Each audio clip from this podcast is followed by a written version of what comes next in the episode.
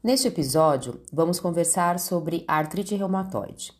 Primeiro entendam o termo artrite. O sufixo "ite" indica que há um processo inflamatório envolvido no processo, sendo o sítio principal da lesão inflamatória na artrite reumatoide a membrana sinovial. A inflamação vai se manifestar através de uma sinovite, portanto. Reumatoide nos indica que é uma doença reumática que vai atingir, portanto, o sistema ósseo muscular e os tecidos conjuntivos. É uma doença de origem autoimune, portanto, várias articulações poderão ser acometidas. Mas não olhe apenas para as articulações. Por ser autoimune, poderão ocorrer as manifestações sistêmicas. Portanto, a artrite reumatoide ela é uma doença sistêmica do tecido conjuntivo.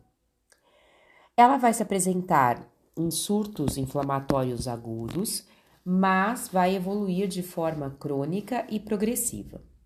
Não há cura para artrite reumatoide, mas é possível controlar os sintomas, controlando com medicamentos, modulando fatores de riscos modificáveis que veremos ao longo do processo de tratamento. A artrite reumatoide, na sua fisiopatologia, ela se inicia pela inflamação da membrana sinovial. Posteriormente, os processos inflamatórios vão evoluir para alterações degenerativas da cartilagem hialina e dos ossos. Por isso que mais para frente nas radiografias poderemos ver que as radiografias também vão apresentar alterações de uma osteoartrite, como diminuição de espaço, esclerose subcondral e osteófitos. Mas nas fases mais iniciais, não veremos essas alterações e poderemos identificar a sinovite de maneira mais precoce na imagem da ultrassonografia, que também é um exame que os médicos podem solicitar até mesmo antes da radiografia. Então, é possível você ter um exame de radiografia de um paciente com artrite reumatoide sem alterações degenerativas ainda ósseas observáveis, mas ele já apresenta uma sinovite que pode ser observada numa ultrassonografia, já que o sítio de lesão inicial é a inflamação da membrana sinovial. Em relação à epidemiologia, a artrite reumatoide ela aumenta com a idade e ela é mais prevalente em mulheres, quase três vezes mais em mulheres comparada aos homens. Há uma predisposição genética para o surgimento da artrite reumatoide, que vai levar à disfunção autoimune. Mas fatores ambientais serão gatilhos para dar início à manifestação da doença. Quando falamos da fisiopatologia, devemos ter em mente que o processo inflamatório acomete primariamente a membrana sinovial. Mas como que isso vai se iniciar? Por ser uma doença autoimune, há a presença de um autoanticorpo que vai atacar as células do próprio corpo. Então é como se na artrite reumatoide esses autoanticorpos reconhecessem os tecidos e outros anticorpos como antígenos. Então, toda essa resposta de agressão vai ser mediada pelos linfócitos T, que vão liberar as interleucinas, que são mensageiros que vão atrair e ativar os macrófagos, que vão levar a uma agressão da membrana sinovial que vai evoluir depois por uma hipertrofia e uma hiperplasia das células da membrana, com uma extensa proliferação de fibroblastos e angiogênese, formando um tecido entre a membrana sinovial e a cartilagem, o osso, denominado panos. Esse tecido hipertrofiado, ele tem a capacidade de invadir a cartilagem e o osso, causando a destruição articular. Inclusive, é o que pode favorecer ali algumas subluxações articulares e deformidades, conforme serão observados em fases mais crônicas da doença. O fator reumatoide é um grupo de anticorpos, de autoanticorpos, presentes nos exames de sangue de pacientes com artrite reumatoide. Ele não é presente em todos os pacientes, ele pode chegar a 80% dos pacientes. Então, não é obrigatório que, para ser um paciente com artrite reumatoide, 100% dos pacientes tenham um fator reumatoide positivo. Mas a presença do fator reumatoide positivo é um agravante para que as manifestações articulares se desenvolvam de maneira mais rápida, mais avançada em relação às destruições articulares e também há uma prevalência das manifestações sistêmicas nos pacientes com fator reumatoide positivo.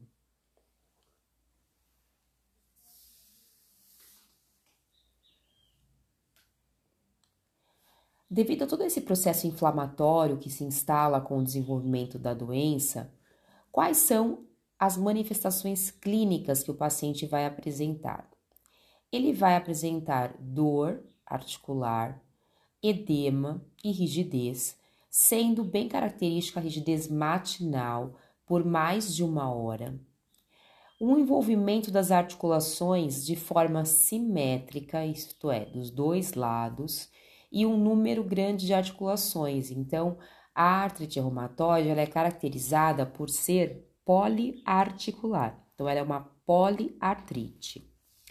O indivíduo pode apresentar, além da dor inflamatória e o inchaço nas grandes e pequenas articulações, fadiga associada, dores musculares, febre e emagrecimento, que seriam já algumas manifestações sistêmicas iniciais.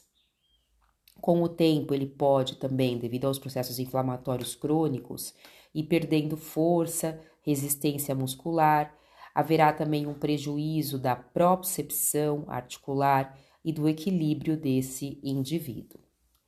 Com o avanço da doença, deformidades também poderão se desenvolver. Então, algumas deformidades bem conhecidas são a deformidade em pescoço de cisne, que é a hiperextensão da articulação interfalângica proximal e flexão da interfalângica distal, os dedos em botoeira, com flexão da interfalângica proximal e hiperextensão da interfalângica distal, o polegar em Z, decorrente da flexão da metacarpofalângica e da hiperextensão da articulação interfalângica, o desvio ulnar dos dedos, ou dedos em ventania, que seria um desvio no sentido ulnar das articulações metacarpofalângicas, um desvio radial do punho, ou outras luxações e deformidades no sentido da flexão dos cotovelos, dos joelhos e do quadril. Os ombros tendem a manter uma posição de adução e rotação interna, o que gera bastante limitação em relação às atividades de vida diária. Os pés podem perder os seus arcos, tornar-se planos e também ocorrem algumas deformidades nos pés sobre os dedos, assim como nós observamos grandes deformidades nas mãos dos pacientes com artrite reumatoide. Dedos em martelo, dedos em garra, são comuns nos pacientes com artrite reumatoide. Entre as manifestações extraarticulares, podem ocorrer também os nódulos reumatoides, que são mais frequentes naqueles pacientes com fator reumatoide positivo, que aparecem nas superfícies extensoras de cotovelo, punhos e joelhos. Esses nódulos podem acontecer principalmente também nos pulmões. Podem ocorrer manifestações sistêmicas com acometimento dos vasos, do pulmão, do coração, dos rins e do sistema nervoso central destes pacientes. Em relação aos exames laboratoriais, normalmente o médico vai pedir o hemograma, para ver as provas de atividade inflamatória, ele vai verificar a velocidade de hemossedimentação, verificando, portanto, aí se há um processo inflamatório ativo, e verificará também a presença do fator reumatoide. A ausência desse fator, como já dito anteriormente, não exclui o diagnóstico. E sua presença isolada não identifica a doença de artrite reumatoide, porque ele também pode estar presente em outras doenças.